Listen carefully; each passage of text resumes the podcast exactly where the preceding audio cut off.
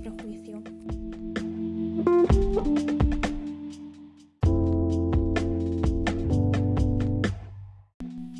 Su autora fue Jane Austen, que era una novelista inglesa conocida principalmente por sus seis novelas en las cuales ella interpreta, critica y comenta sobre la alta burguesía.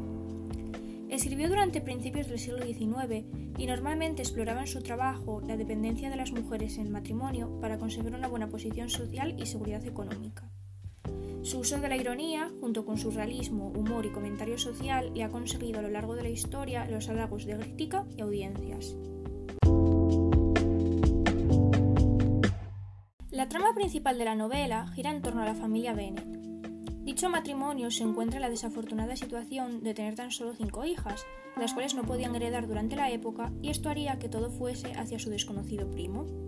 Por ello, a la muerte del padre, toda la familia se podría encontrar en una situación de pobreza, y esto hace desesperada a la señora Bennet por casar a sus hijas.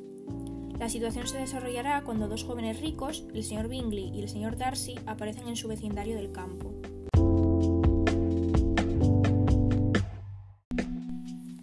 Esta novela cuenta con un gran reparto de personajes, pero los principales son sin duda alguna Elizabeth Bennet, la segunda de las hijas, y el señor Darcy.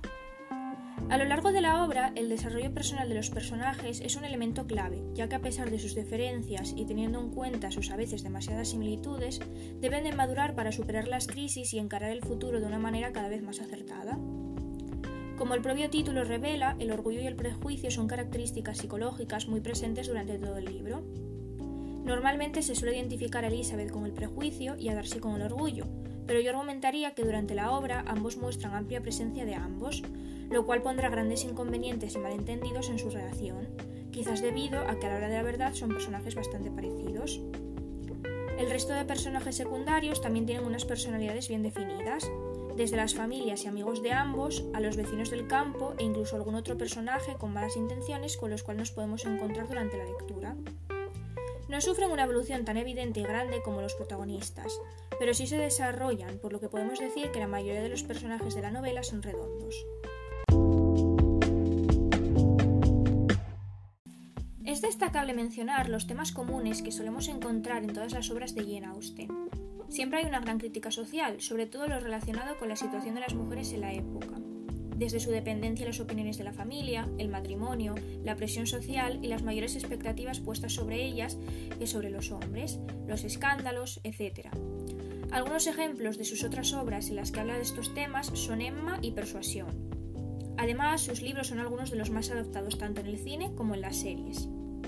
Destacaría también cómo su comentario social feminista podría estar influenciado por escrituras de ensayo anteriores, como por ejemplo Mary Wollstonecraft o Olympe de Gouges, que ya comenzaron durante el siglo XVIII a criticar la situación de las mujeres e intentar mejorarla. Personalmente diría que Orgullo y Prejuicio es uno de mis libros favoritos. Es una novela muy completa y redonda. Si bien su foco se encuentra principalmente en los personajes, sus relaciones y evolución, también consigue desarrollar una trama entretenida que no te aburre en ningún momento, llegando a tener incluso algún giro de trama inesperado. Destacaría también su comentario social feminista, influenciado por el ambiente de crítica y avance social de la época, ya que consigue realizar un retrato muy fiel del momento, sin demasiadas descripciones, de forma que podemos apreciar su ironía, tanto para aquello que a día de hoy nos resulta extraño y arcaico, tanto como para aquello que por desgracia no ha cambiado tanto.